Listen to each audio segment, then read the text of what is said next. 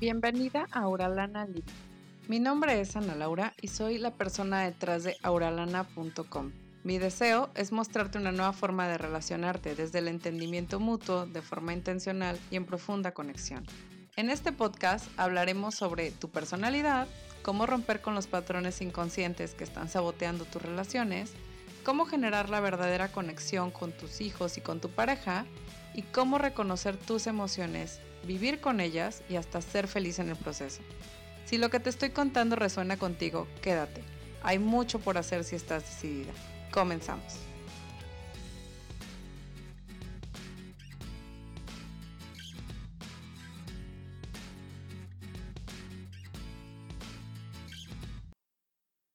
¿Cómo encontrar tu propósito? Esta es una pregunta que yo misma me he hecho muchas veces. Hasta hace algunos años, de verdad me quedé como, no sé, yo creo que fácil fue un año y medio o dos años buscando mi dichoso propósito. Y estaba yo como muy metida en buscar mi propósito y qué, qué era lo que realmente yo quería hacer. Un poco después de vivir mi recuperación para la codependencia, eh, lo primero que empecé a sentir fue como esta necesidad de querer hacer algo más grande de mi vida, como, como vivir en trascendencia y decir, no puede ser esto todo, ¿no? No puede ser esto, ya, ok, ya no soy codependiente y ahora que sigue. Y, y básicamente es esto, ¿no? El tal, tal, cual, el buscar este propósito ya sin, sin este sabotaje que es la codependencia. ¿Qué hacer ahora con esta libertad que siento, con estas ganas de hacer las cosas, ¿no? Y bueno, básicamente creo que es algo que nos tenemos que replantear. He visto miles de artículos para encontrar tu propósito. Te decía precisamente porque yo lo estuve buscando durante tanto, tanto tiempo y lo pensaba mucho y lo pensaba mucho y lo pensaba mucho, pero realmente creo que no lo encontré hasta que no inicié a tomar ciertas acciones y es lo que te quiero compartir el día de hoy. Entonces, lo primero que quiero decirte es que existe un propósito maestro de tu vida. Es como un propósito tan general como puede ser comunicar. O puede ser un propósito tan general como puede ser inspirar. O puede ser un propósito tan general como puede ser educar. O puede ser un este proveer de ropa, no sé, muchas cosas, diseñar ropa, crear belleza en el mundo, todo este tipo de cosas. Estos son como propósitos maestros, es decir, son como el propósito grande, se podría decir, y hay un propósito que es como mucho más tangible, que es como ese cambio que tú quieres hacer en tu comunidad, ese cambio que tú quieres hacer en tu vida, que básicamente también es un propósito, ¿no? Entonces, eh, te voy a decir, por ejemplo, en mi caso, eh, mi propósito que yo siento que es maestro es ser una fuente de, eh, de compasión, es decir, inspirar a un mundo mucho más compasivo. Eh, mi propósito más particular, te podría decir que es, ser una asesora de relaciones que te ayude a vivir tus relaciones de una forma mucho más eh, mucho más compasiva, es decir, mucho más comprensiva del otro, mucho más eh, conectada con el otro, ¿no?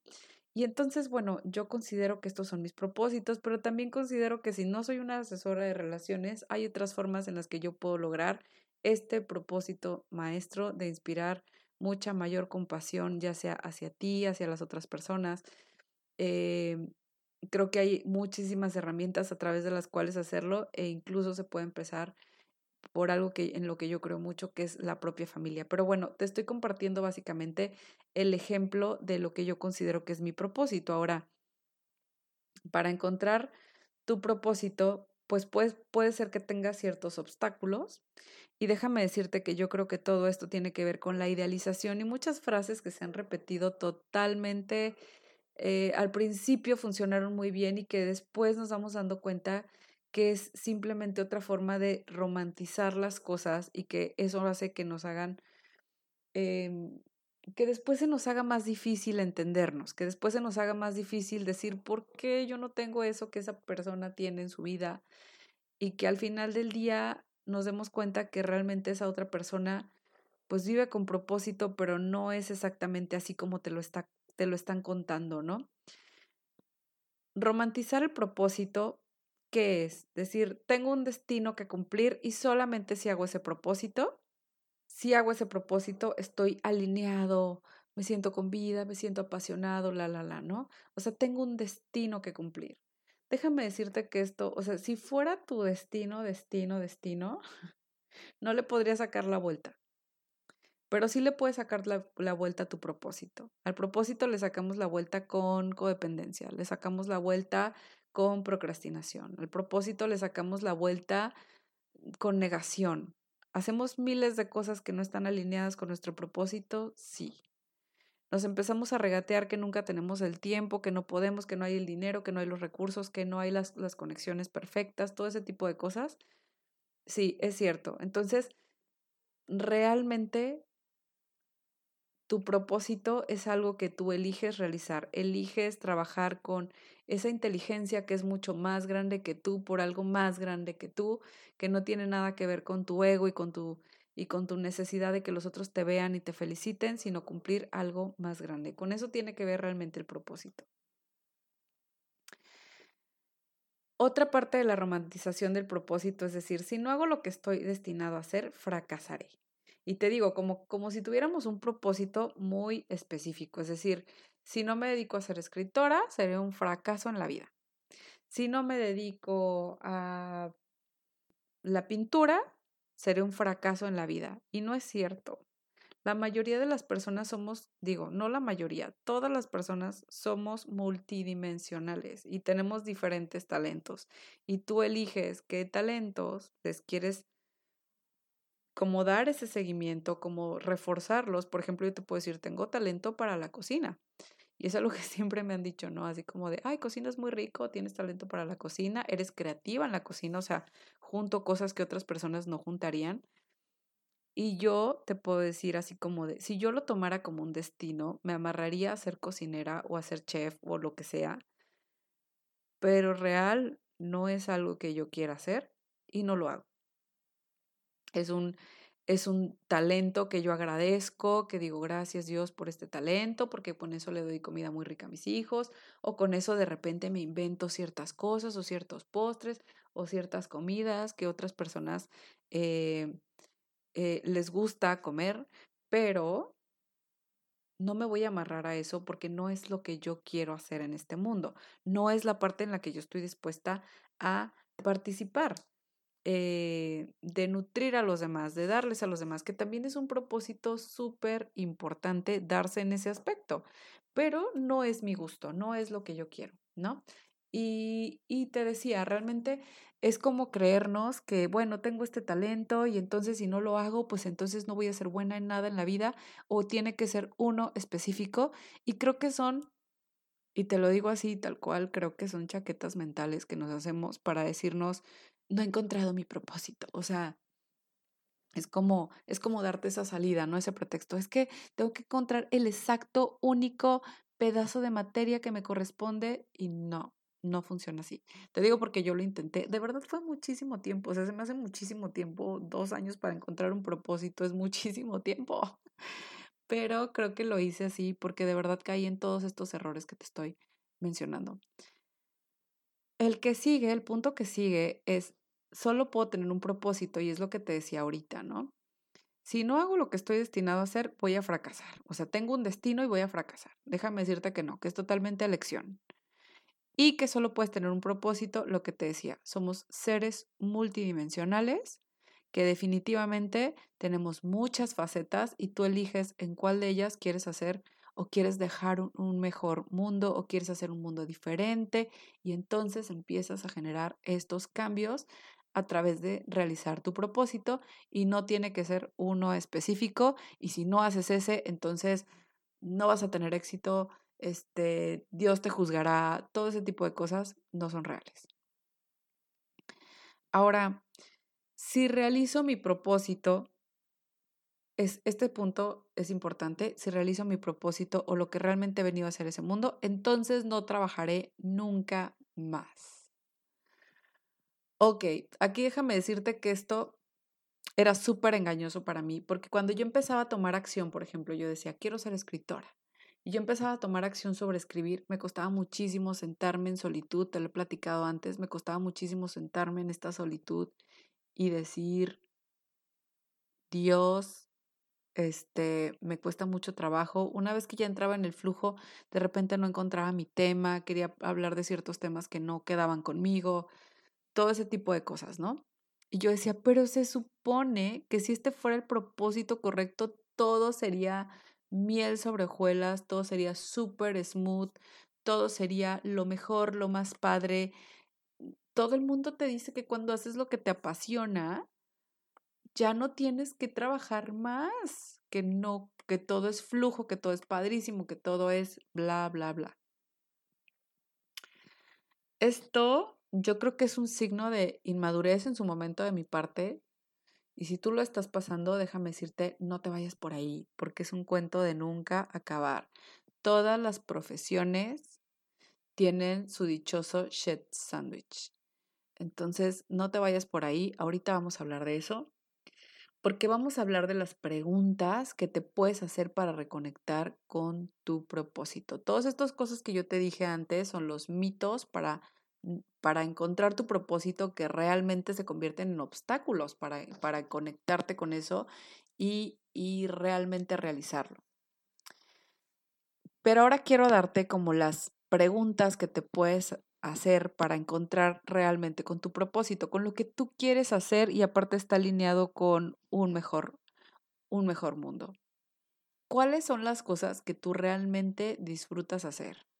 Me acuerdo que me decían mucho esto de las que harías aunque no te pagaran y yo, yo te diría más, más aún, ¿no? O sea, las que harías aunque en el mundo no necesitaras hacer nada, aunque anularas el concepto de dinero del mundo, ¿no? Esas actividades que tú harías no solo sin, con, con que te paguen, con que no te paguen con esto, sino simplemente si tú no tuvieras que trabajar para vivir, si tú no vivieras en este mundo práctico donde existe el concepto de dinero, ¿qué cosas disfrutas hacer así porque sí? Porque dirías, no, pues si no me, me, me estoy picando los ojos todo el día y la verdad es que qué flojera hacer eso, entonces quiero hacer esto. ¿Qué cosas haces en esos tiempos libres? Qué cosas haces solo por el placer de hacerlas. Por ejemplo, yo te puedo decir que para mí las labores de investigación, las labores de investigación de buscar, encontrar fuentes, darme cuenta de qué autores y cómo y cómo lo plantean y de dónde salió esa teoría y todo eso, yo las disfruto muchísimo. Sobre todo, yo hago test de persona, o sea, neta, mis hobbies son como como test de personalidad, este, libros de psicología.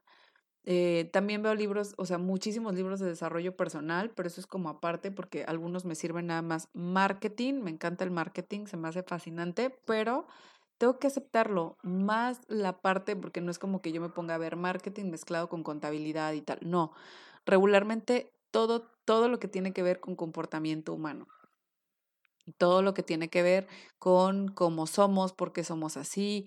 Eh, me encanta ver cosas sociológicas. Todo este tipo de cosas yo las hago simplemente por el placer de hacerlas y entonces me doy cuenta que tengo un enfoque muy específico a lo que a mí me gusta. Me gusta la belleza, me gusta el diseño, hay muchas cosas también que tienen que ver como con la armonía que me gustan, pero te decía, ¿no? No puedes conectar con una sola cosa. Entonces, ¿qué cosas disfrutas de hacer y qué cosas haces solo por el placer de hacerlas? A ti te puede resultar chistoso, por ejemplo, que yo diga que un libro de sociología a mí se me hace súper padre estarlo leyendo en las tardes.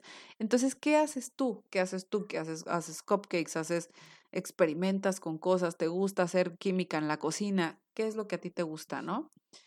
Eh, ahora, en todas las profesiones, te decía, existe este dichoso shit sandwich. ¿A qué me refiero con el shit sandwich? O sea, tal cual, este sándwich de mierda, así, ¿no? Entonces, ¿a qué me refiero con esto? Que realmente en todas las profesiones existe esta actividad que no te gusta hacer, pero que es parte de la profesión. Por ejemplo, cuando eres un escritor, igual tienes que mandar tus propuestas a revistas. Igual te tienes que vender. Igual tienes que ir y exponerte para que te digan si te van a dar una entrevista o no. O puede ser que incluso no te gusta que te entrevisten porque eres una persona pues más retraída. Eh, en todas las profesiones existe eso, o sea, existe el chef y el, y el lavar los trastes después de hacer las cosas, ¿no? Que dices, bueno, igual un chef ya no lo hace, pero ese no es el, así no es como empieza un cocinero, ni así es como empieza un chef. Obviamente tú tienes que lavar tus instrumentos, hacerlos, y dices, ay, no, pues a mí me encanta hacer comida, pero no me gusta lavar los trastes. Bueno, ese es el chef sandwich de, de real eh, la profesión de chef. O ese es el sandwich de la profesión de ser escritor, es tener que estar mandando tus propuestas y que te estén bateando, o tener que exponerte, o tener que venderte, o tener que... Todas las profesiones tienen partes que pueden no gustarte. Todas, todas, todas, todas, todas tienen partes que pueden no gustarte. ¿Y qué pasa con estas partes que no te gustan? Si tu propósito es realmente ese, vas a decir, voy a lidiar con eso. Este episodio ha sido atraído a ti por mi programa El Enneagrama de las Personalidades, la forma real de llegar al verdadero entendimiento con quienes te rodean, no solo con tu pareja. Encuentra más detalles de este programa en auralana.com. ¿Qué actividades, esta es otra pregunta, qué actividades anhelas tanto que no te importa el shit sandwich que te tengas que comer? ¿Sí? O sea, ¿qué actividades disfrutas así? Mira, por ejemplo, yo te, puedo poner un, ejemplo muy sencillo de eh, hace tiempo cuando yo estaba tratando de encontrar mi propósito y esto, pues me dijeron, no, mira, mejor toma acción, mejor haz algo y ya ves que si es por ahí o no es por ahí. Y entonces yo decidí que quería ser diseñadora de interiores porque me encanta la parte de crear cosas armónicas, de acomodar cosas como concierto que se vean bonitas, que se vean padres. Em, tal cual yo dije, sí, quiero ser decoradora de interiores y quiero aprender de teorías del color. Me encanta toda esa parte, ¿no? Y que una habitación refleje un ambiente padre. Entonces decidí que iba a hacer eso y dije, bueno, no tengo ahorita para hacer esto y no tengo ahorita para hacer aquello, pero lo que sí puedo hacer es empezar a crear como cositas ornamentales, como hacer unas manualidades por ahí. Em, y de alguna forma con eso iniciar mi negocio, ¿no? Y empecé a hacerlos y me da una flojera y una resistencia terrible el estar ahí pintando mis latitas y haciendo y creando cosas y haciendo la manualidad. O sea, no, yo sentía que iba a morir.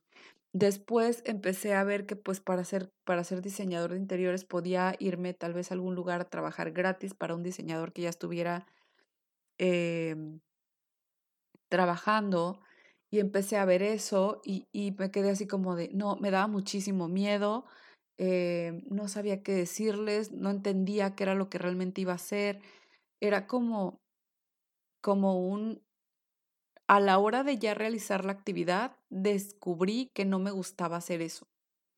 Descubrí que me gusta mucho hacer el, la, la, imagen mental de cómo quiero que quede un lugar, pero que el hecho de traerla a la realidad no me llama lo suficiente.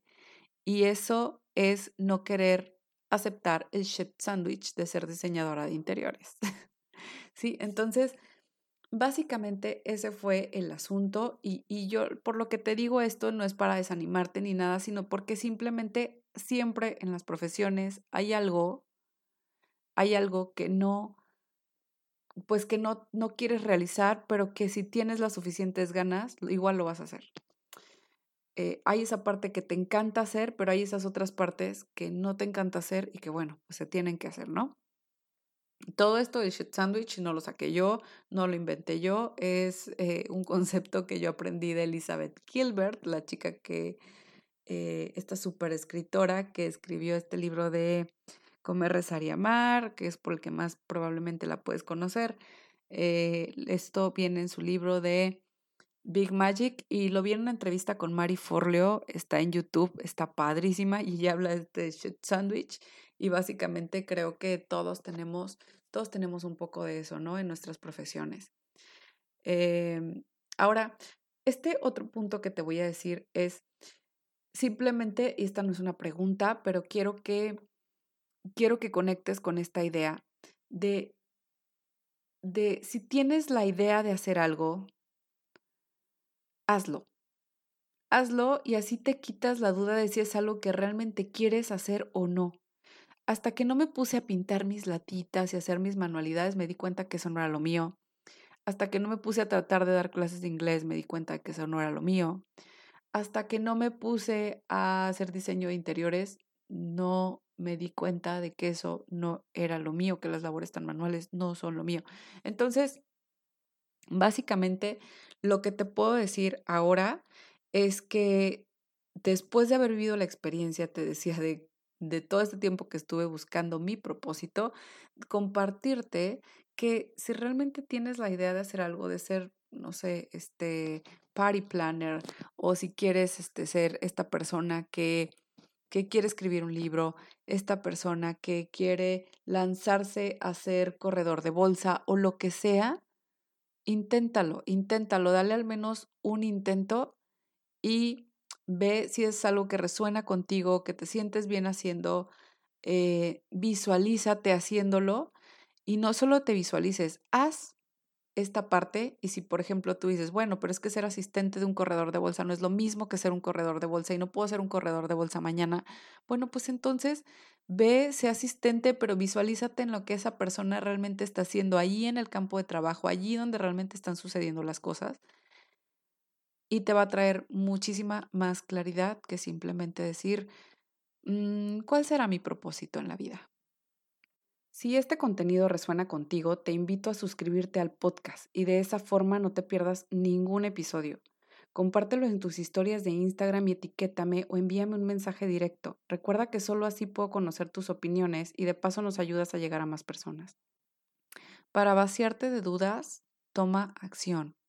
Esa es, es realmente la parte, lo que realmente te va a traer claridad en tu propósito es probar las cosas. Probar las cosas, yo entiendo que no todo el tiempo tenemos todos los recursos para probar todas las ideas, no todas las cosas las tienes que monetizar, esa es otra parte que me parece súper importante. La gente dice, es que si es tu verdadero propósito, todo va a fluir y la, la, la. Y yo digo, si es tu verdadero propósito, todo va a fluir, pero implica un montón de esfuerzo, un montón de tú hacer las cosas y realmente creo que no es exactamente que fluya, así como todo miel sobre hojuelas, todo súper padre, sino que más bien eres lo suficientemente resiliente para no rendirte y poder traer esta visión de lo que tú quieres a la realidad. Creo que esa es la parte como más importante. Si piensas que el propósito está en tu mente, déjame ahorrarte los días, los meses o los años buscándolos. Te digo que fue básicamente parte de mi propia experiencia. Todo está en las acciones que tomes no pongas tu vida en hold, no, no pongas tu vida en espera por, eh, por la indecisión. Toma una decisión, toma acción y ve si eso es lo que, lo que realmente quieres hacer, ¿vale? Te agradezco muchísimo por escuchar este episodio. Beso, abrazo, bye.